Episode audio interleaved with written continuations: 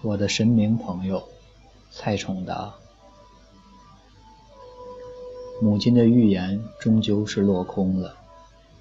一个冬天，父亲突然离世，母亲不能接受。在他的感觉中，虽然瘫痪的左身越发没有感觉，但是右身更有力量了。因为长期需要右边的支撑，父亲的右手和右脚有着非常健硕的肌肉。他没理由一个跌倒就没了，这么皮实，千摔万倒的，连淤青都没有，怎么能就这么没了？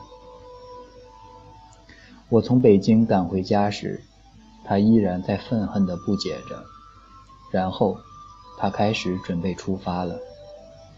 他想去各个寺庙向神明讨个说法，我赶忙把他拦住。他一下子软在我身上，大哭起来。是不是神明误解我了？我从没觉得照顾他麻烦，我那样祈祷，只是希望不拖累你。我照顾到他到九十岁、一百岁，我都愿意。神明没有误解。或许是父亲的结束要过了，他活得这么辛苦，罪已经赎完了。母亲愣住了，想了想，那就好。他难受了这么多年，该上天享享福了。但是，葬礼张罗完第二天，他就开始做那个梦。你父亲肯定遇到了什么事情，不是？他只是想你，来探望你。不是的，我得帮他。你怎么帮他？你都不知道有什么事情，所以我去问清楚。母亲回答的异常认真。要问下面的事，就得去找巫，找巫人，让他借身体给过往的灵魂和阳间人通话，在我们这儿叫找灵。在我老家这个地方，伺候神鬼并不是多么特殊的职业，就如同看病的、打鱼的、卖菜的，乡里谈论起他们，并不会因此加重口吻，如同市集上任何一个店铺的交易一般，还会像计较斤两一般，对比着各个巫女的能力和性价比。母亲打听来的说法。西边那个镇上有个巫，特长在捞人，即使隔个二三十年，灵体感应很薄弱了，他也能找到。而北边村里那个巫，在和和东边的都擅长新生网的。北边这个据说你什么都不用说，那往生的人自然会报出自己是谁，以及提起过往的事情，只是。这个屋带灵魂传话都必须用戏曲唱腔。东边这个，是你得自己说清要找谁，但他找到后也是会一五一十说过去的事情证明。他说的倒是日常的口语。对比了再三，母亲决定找北边村里的那个屋。屋是最平常的职业，但找屋。终究还是件小心谨慎的事情。在我们这里的人看来，还是去阳界和阴间的夹缝见个灵魂，一不小心冒犯到什么，或者被什么不小心缠住，那终究会带来诸多麻烦。母亲还很犹豫是否让我同行。据说，亲人越多，灵体就越能找到准确的地方。出来和亲人见面。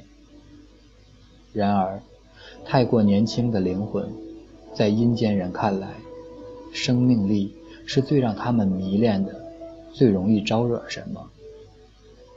母亲把心中的犹豫和我说了，因为内心的好奇，我提我倒是异常踊跃。而对于母亲的担心，我提议，为什么不找你的神明朋友帮帮忙？请他给我出个符纸什么的，母亲一下子觉得是好主意。出去一个下午，给我带来十几张各个寺庙里的护身符，以及一整包香灰。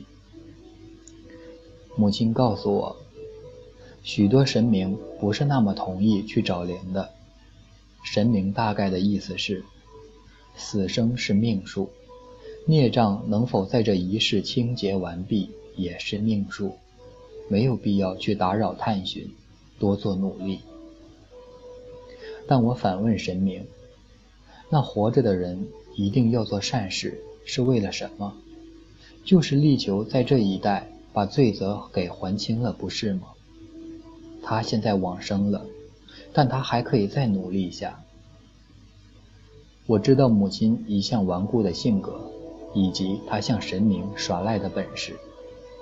结果神明赞同了我们的努力，母亲满意的说。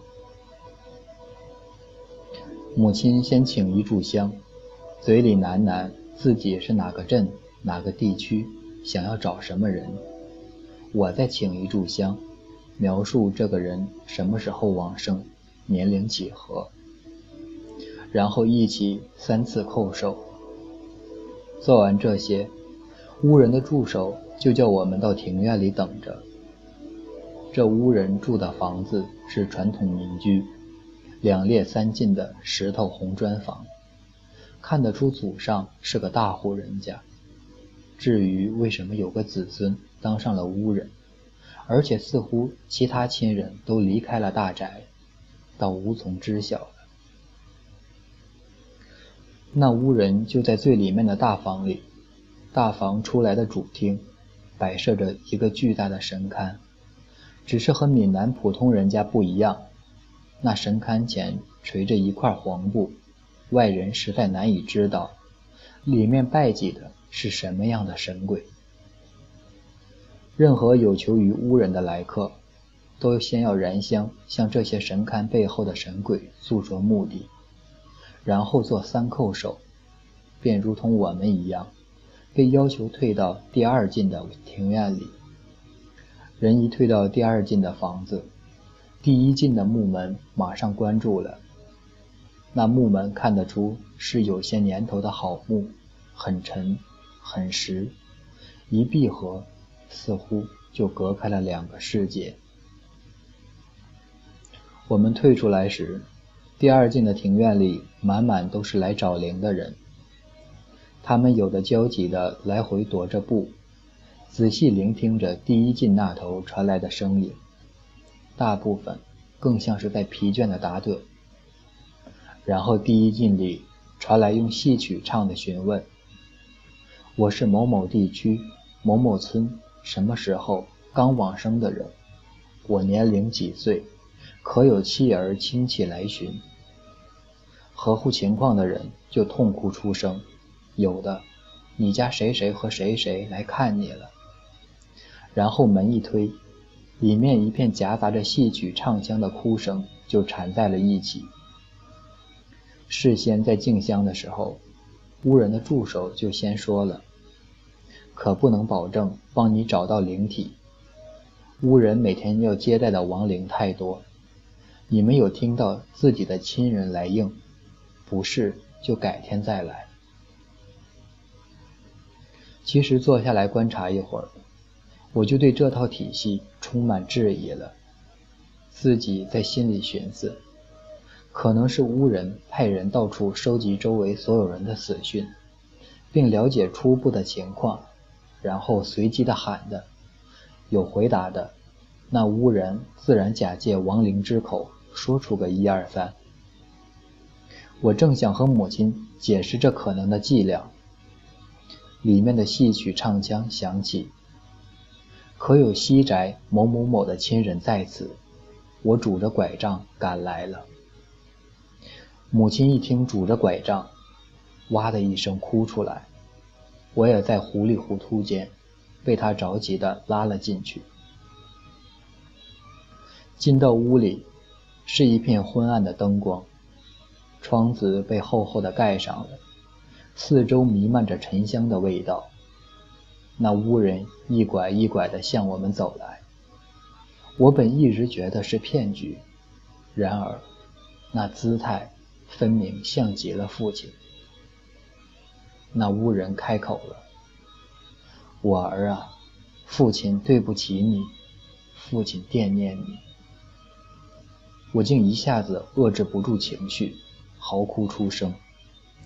那巫人开始吟唱，说到他舍不得离开，说到自己偏袒多年，拖累家庭，说到他理解感恩妻子的照顾，说到他挂念儿子的未来，然后停去哭腔，开始吟唱预言：儿子是文曲星来着。会光耀门楣，妻子虽自己苦了大半辈子，但会有个好的晚年。此前的唱段，字字句句落到母亲心里，她的泪流一刻都没断过。然而转到预言处，却不是母亲所关心的。他果然着急的打断：“你身体这么好，怎么会突然走？”你夜夜托梦给我，是有什么事情吗？我可以帮你什么吗？我到底能为你做什么？吟唱的人显然被这突然的打断干扰了。那巫人停顿了许久，身体突然一直颤抖。巫人的助手生气地斥责母亲：“跟灵体的连接是很脆弱的，打断了，很损耗巫人的身体。”颤抖一会儿，那巫人又开始吟唱：“我本应该回到八，活到八九七十二岁，但何奈时运不好。那日我刚走出家门，碰到五只鬼，他们分别是红、黄、蓝、青、紫五种颜色。他们见我气运薄弱，身体残疾，起了戏耍我的心。”我被他们欺负的暴怒，不想却因此得罪他们，被他们活生生、活生生拖出躯体。母亲激动的又嚎哭起来，刚插嘴，刚想插嘴问，被巫人的助手示意拦住。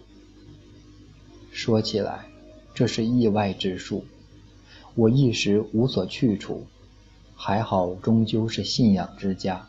神明有意渡我，奈何命数没走完，罪孽未清尽，所以彷徨迷惘，不知何从。那我怎么帮你？我要怎么做？母亲终究忍不住。你先引我找个去处，再帮我寻个清罪的方法。你告诉我有什么方法？母亲还想追问，巫人却突然身体。一阵颤抖，助手说：“他已经去了。”最终的礼金是两百元。走出无人的家里，母亲还在啜泣，我却恍惚醒过来一般，开始着急要向母亲拆解这其中的伎俩。其实一看就是假的。我刚开口：“我知道是你父亲，你别说了。”他肯定打听过周围地区的亡人情况。母亲手一摆，压根儿不想听我讲下去。我知道你父亲是个意外，我们要帮你的父亲。我也想帮父亲，但我不相信。我相信。母亲的神情明确地表示，她不想把这个对话进行下去。我知道，其实。是他需要这个相信，他需要找到还能为父亲做点什么的办法。还是神明朋友帮的忙，在各寺庙奔走的母亲，终于有了把父亲引回来的办法，只能请神明去指引。只不过神明们各有司命，管咱们阳间户口的是公安局，管灵体的。就是咱们的镇静神。母亲这样向我宣布他探寻到的办法。我对母亲此时的忙碌，却有种莫名其妙的了解和鄙夷。我想，她只是不知道如何面对自己内心的难受。我感觉到他的脆弱，他在投入的奔忙着，我则不知所措的整天在街上晃荡，因为一回家，就会真切的感知到，似乎哪里缺了什么。这样的感觉，不激烈，不明显，只是淡淡的，像某种味道，只是任它悄悄的堆积着，滋长着。会觉得心里沉沉的、闷闷的，像是消化不良一般。我知道，这可能就是所谓的悲伤。按照神明的吩咐，母亲把一切都办妥了。她向我宣布，几月几日几点几分，我们必须到镇静神门口去接父亲。现在。镇静神已经找到，并在送他回来的路上了。我却突然不愿意把这场戏演下去，冷冷的回：“你其实只是在找个自我安慰。”母亲没回答，继续说：“你到时候站在寺庙门口，喊着你爸的名字，让他跟你回家。只是自我安慰，帮我这个忙。”神明说：“我叫了没用，你叫了才有用，因为你是他儿子，你身上流着的是他的血。”第二天临出发了，我厌恶的自己径直往街上走去。母亲见着了，追出来喊：“你得去叫你爸回啊！”我不应，母亲竟然撒腿跑，追上我。一直盯着我看，眼眶红红的，没有泪水，只是愤怒。终究来到了寺庙门口，这尊神明对我来说，感觉确实像族里的长辈。在闽南这个地方，每个片区都有个镇静神，按照传说，他是这个片区的保护神，生老病死。与路过的鬼魂与神灵各种商榷，为这个地方谋求些上天的福利，避开些可能本要到来的灾害，都是他的职责。从小到大，每年过年，总要看着宗族的大佬领着年轻人，抬着镇静神的神轿，一路敲锣打鼓，沿着片区一寸一寸的巡逻过去。提醒着这一年可能要发生的各种灾难，沿路施予符纸和中药。按照母亲的要求，我先点了香，告诉镇静神我来了，然后就和母亲站在门口。母亲示意我要开始大喊，我张了张嘴，喊不出来。母亲着急地推了推我。我才支支支吾吾的叫了下：“爸，我来接你了，跟我回家。”话音一落，四下只是安静的风声，当然没有人回应。母亲让我继续喊，自己转身到庙里问卜，看父亲是否回来了。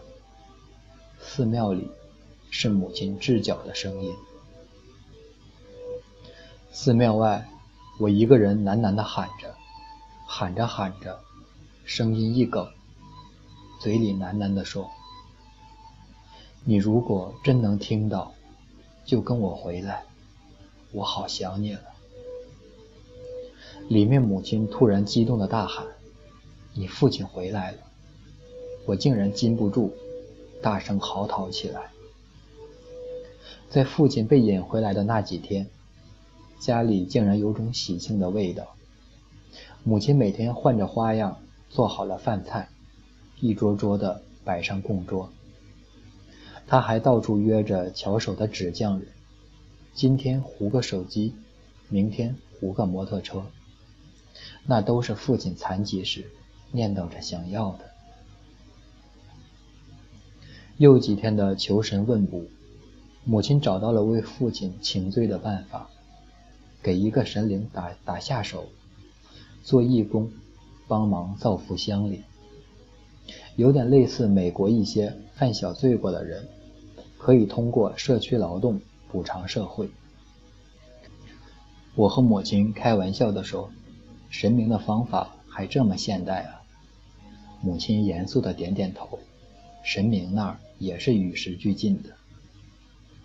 又经过几天的求神问卜，母亲为父亲找到了做义工的地方——白沙村的镇海宫。白沙村是小镇闻名的旅游地，老家那条河在这里潇洒地拐了个弯。然后汇入了大海，呈三角状的白沙村，因而三面铺满了细细的白沙。从小到大，学校所谓郊游的旅游地，毫无疑问是白沙。镇海宫就在那入海口的犄角处。小时候每次去白沙，都可以看到，在老家的港湾修砌好的渔船，沿着河。缓缓走到这个犄角处，对着镇海宫的方向拜一拜，然后把船开足马力，径直往大海的深处行驶而去。父亲做海员的时候，每周要出两三趟海，这庙因此也被他拜了几千遍了。所以这里的神明也疼他，收留他。第一次去探视的路上。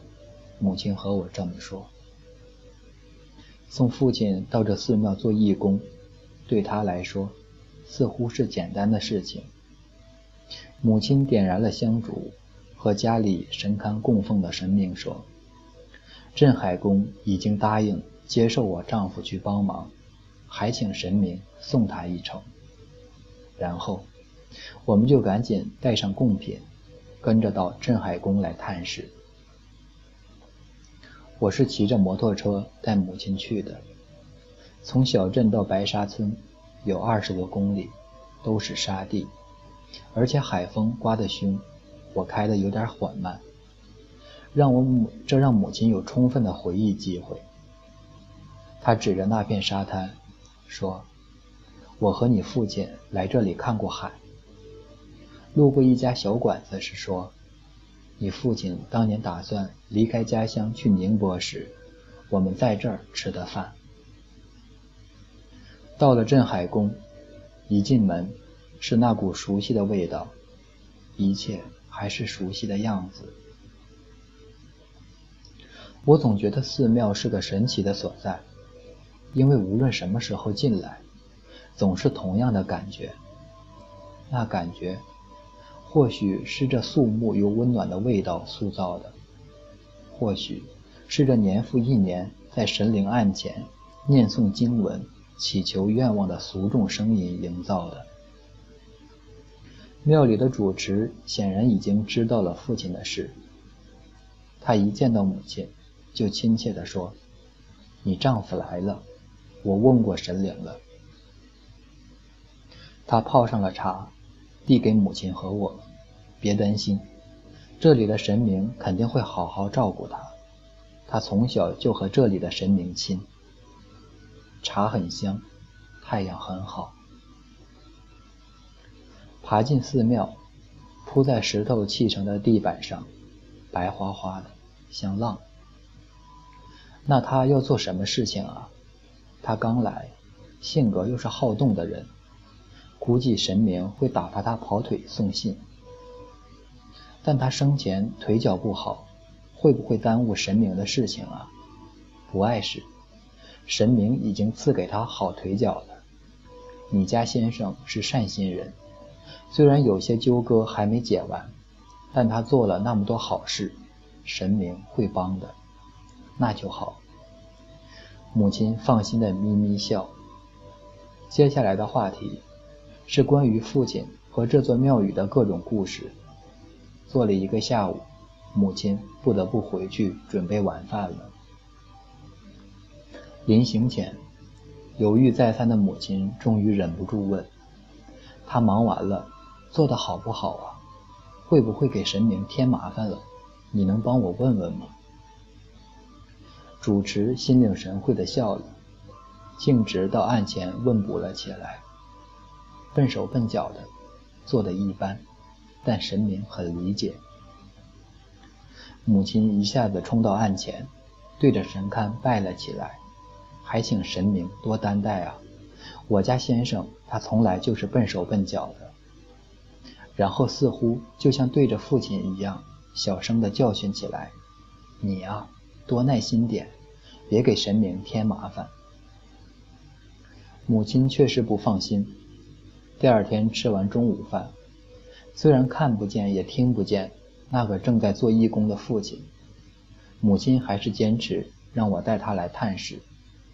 主持一样泡了茶，阳光一样很好，他们一样聊着父亲和这寺庙的各种事。临行前，母亲同样忍不住问住持，主持一样当然，当即帮忙问卜。这次的答案是：今天表现有进步了，真的太好了，值得表扬。我明天做你爱吃的卤鸭过来。于是又三四十分钟的摩托车车程。再隔天，吃完午饭，母亲又提出来探视，当然还带上卤鸭。慢慢的，主持的答案是不错了，做得越来越好。做得很好，神明很满意。母亲每次来到镇海宫时，总是笑容满面的。算起来，父亲的义工生涯满满一个月了。按照母亲此前问卜的结果，父亲先要在这儿做满一个月，如果不够，再转到另外一座庙，那意味着还要找另外收留的神明。这天午饭后，准备出发时，母亲像是一个准备去看街榜的人，意外的心神不定。一路上，他一直追着问：“你觉得你父亲这个月表现合格了吗？他肯定要犯些错，但神明会理解吗？你觉得你父亲在那儿做的开不开心？”我一个问题都回答不上来。我们一进到寺庙，主持果然又泡好了茶。母亲已经没有心思喝茶。我先生他合格了吗？主持说：“这次别问我，你在这儿休息一下，傍晚的时候你自己问卜。”这次母亲顾不上喝茶，说故事了。她搬了庙里的那把竹椅，安静地坐着。慢慢的等着阳光像潮水般退去，等待父亲接下来的命运。或许是太紧张，或许太累了，等着等着，母亲竟然睡着了。